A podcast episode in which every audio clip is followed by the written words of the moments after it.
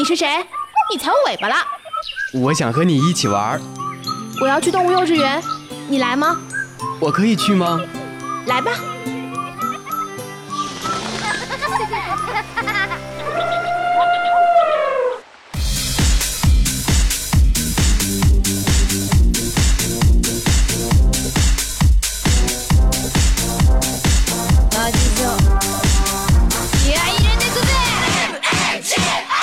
原始电音，疯狂脑洞，纯真八卦。Hello，听众朋友们，大家好，欢迎收听本期的动物幼稚园。Hello，大家好，我是阿款，我是橙子。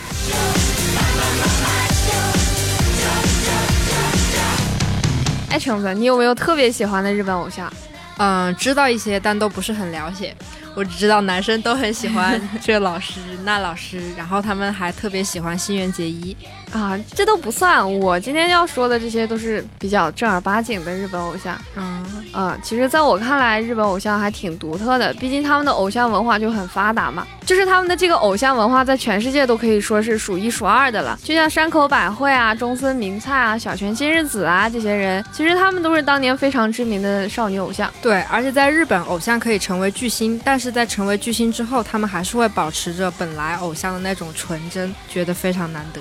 对啊，而且我发现日本的偶像，他们都不是很需要特别高超的技艺或者特别漂亮的外貌，他们很多都是像那种平常人，既有一些细小的特点和可爱的地方，也有一些毫不掩饰的缺点，就让人感觉还挺亲近的。对对对，而且我发现日本他们在培养偶像啊什么的都挺有创意的。你看他们打造的偶像都是多种多样、风格千变万化的，总有一款适合你。就比如我最爱的石原里美，不要痴汉笑好吗？人家都已经恋爱了，你已经没戏了。爱他就要祝他幸福，对吧？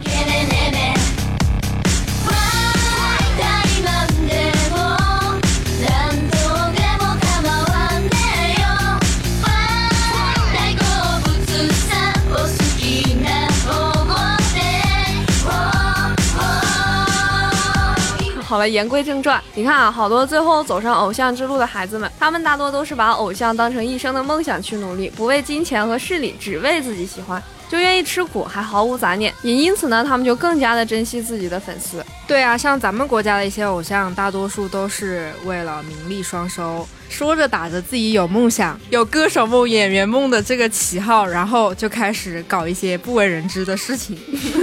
哎，没准人家的初心就是名利双收呢，不像我爱的镇魂 CP，对吧？多治愈、多有爱、多宠粉丝，这才是真正的偶像呢。对啊，我们镇魂 girl 还可以 C 位出道，这哪是别人家粉丝得到的？对啊。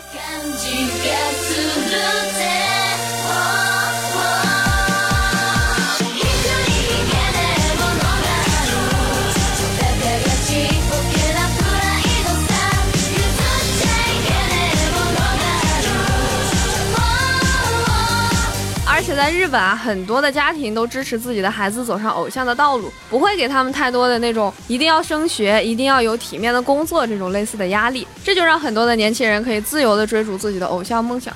真好，在中国像到了我们这种青春期的孩子，真不要脸。如果想要进入娱乐圈，肯定大部分的父母都会强烈反对。对啊，对啊，我们都还是青春期的宝宝，对吧？啊，真不要脸。不过我听说日本的偶像是不可以谈恋爱的，比如说之前 AKB48 的风暗男，在2013年被拍到在男生家里过夜，又是没有拉窗帘惹的祸。然后他就因此受到了降格的处分，而且他本人也因为这件事情把头发剃成了平头，然后录了一个视频给所有人道歉。这个也太不人道了吧！你看看鹿晗，对吧？谈个恋爱，那微博都炸了锅了，也不说道个歉什么的。听说他有很多忠实的粉丝，因为他谈恋爱这这件事情之后就反水了，就开始黑他了。嗯，多伤粉丝的心啊！对啊。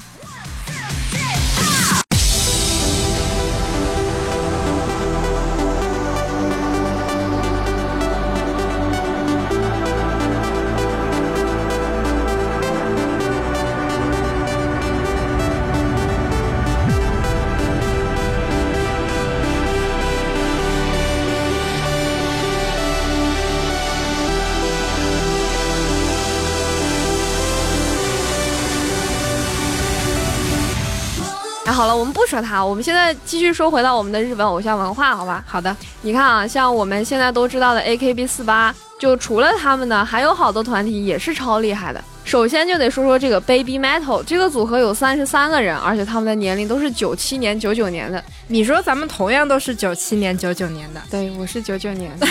那我那我只能是九七年了。人家跟我们差不多大，但是你看人家混的多好，看看我们俩，哎，我们俩也挺好的呀。你看我们嘴瓢 CP，这不出道了吗？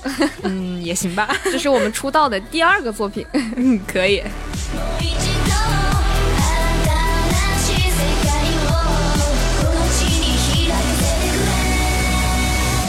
那这个 Baby Metal 是一个什么样的组合呢？嗯，他们的理念是用金属将世界融为一体，所以这是一个玩金属乐的女团。哇，我觉得妹子玩金属超帅的。对啊，其实之前的 AKB 四八、桃色、幸运草 Z 这些团队，他们都借鉴过摇滚元素。但是像 Baby Metal 这样的，就是走向极端，把金属和可爱组合起来的这种，确实是超出了我们日常的认知。你在这说这么多有什么用？你不如放首他们的歌，让大家感受一下。哦，OK。是啊。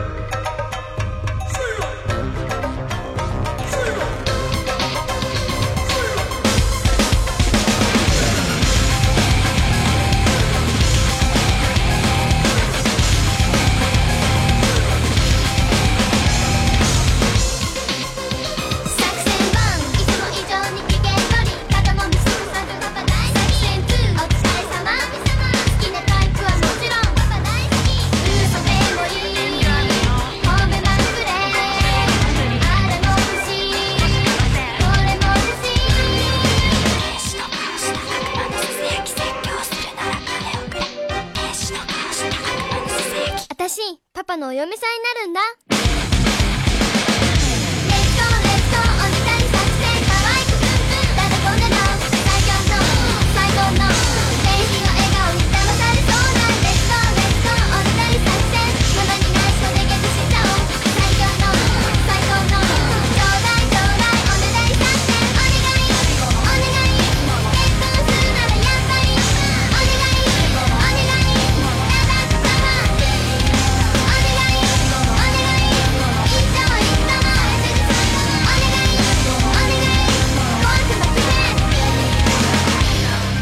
橙子，你小时候有没有做过那种明星梦？就是穿着花里胡哨的衣服，然后被好多人注视着表演节目啥的？好像还真没有。大哥，你是个女的，你不要这么直男好不好？像咱们圆明星梦其实挺难的。在日本的话，想要成为一个舞台上唱歌的人，其实相对来说比咱们这边就简单多了。日本其实有很多的地下剧场，这种地方就拥有观众来看，而且呢，条件又比上电视宽松的很多。那在这里坚持自己的偶像梦想的团体，又被称为地下偶像。地下偶像，听这个名字给我的感觉就还挺苦的。对啊，就是这些事务所为了训练这些女孩子，教学费就真的是很大的一笔开销了。所以他们好多人就是用那种便利店的泡沫塑料碗当饭碗，然后用行李箱当桌子，最后的，一群人挤在那个事务所的空房子里生活。像现在的 AKB 四八，他们当时也去过街头发过那个传单什么的。听你说了，我觉得他们是真的贫穷，混到现在也挺不容易的。你看他们从那种小的舞台，现在走上了就是我们都知道的程度，其实挺不容易的。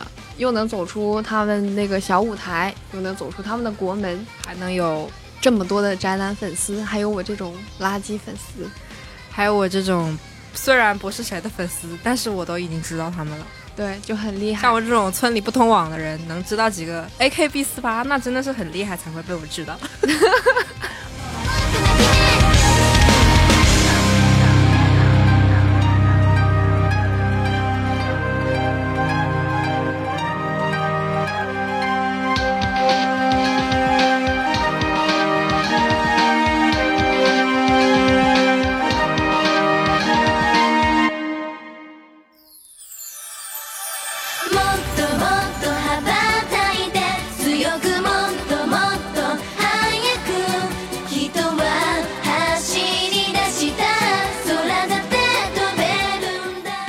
很多人他们现在看偶像都是为了解压，一些人就认为，如果为了买一场表演排几个小时的队，还要为了买票挤破头，那压力肯定就越积越多了，对吧？是的。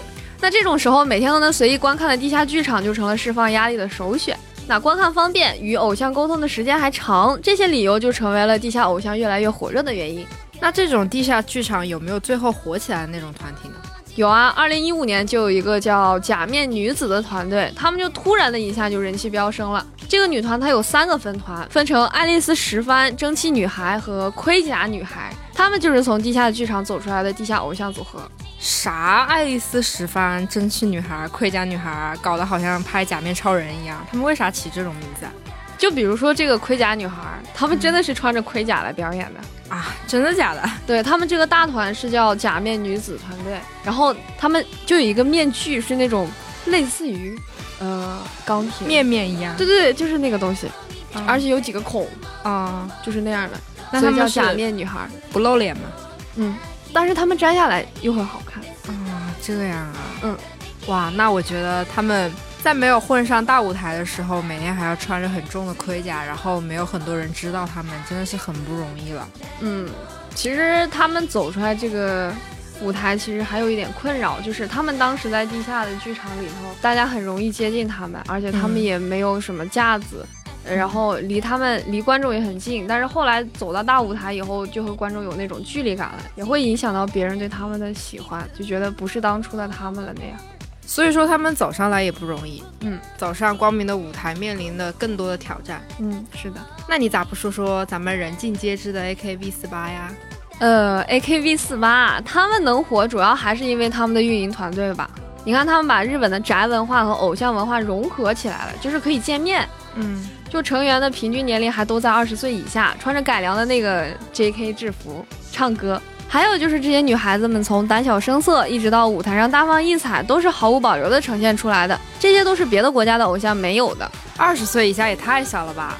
而且这给我一种是养成类游戏的感觉对啊，而且他们还有毕业呢。啊！他们毕业，那他们一般什么时候才会毕业？这个是分情况的，像板野由美这样年龄不大但主动要求毕业的，就是为了自己的未来发展考虑的；还有小田麻里子这样的，就是因为年龄比较大，不太适合做偶像了，就需要转型毕业了。那剩下的就是因为自己想要谈恋爱、结婚啊，或者因为自己人气太低，将来很难混出来啊，再或者就是有别的想做的事情等等等等原因就毕业了。嗯，果然生活里还是需要谈恋爱的。你好，请问有时间谈个恋爱吗？好啊，不过我最近有点忙啊，忙啥呀？忙着喜欢你。忙归忙，有时间记得抽空嫁给我。夢を追いかけてきっといつの日にかこの空自由に飛んでいるのだろう好了，本期的动物幼稚园到这里就结束了。阿款在这里提醒大家， 如果有想要加入咱们电台的小伙伴，欢迎加入节目官方 QQ 群六二九九幺八五幺五六二九九幺八五幺五。同时，你也可以关注我们的网易云音乐、蜻蜓 FM、喜马拉雅、懒人听书等主播电台“动物幼稚园”，收听我们的往期节目，以及新浪微博“动物幼稚园”和我们积极留言互动。参与节目组织的线下活动，更有多重好礼等着大家。我是阿款，我是橙子。我们下期节目再见，拜拜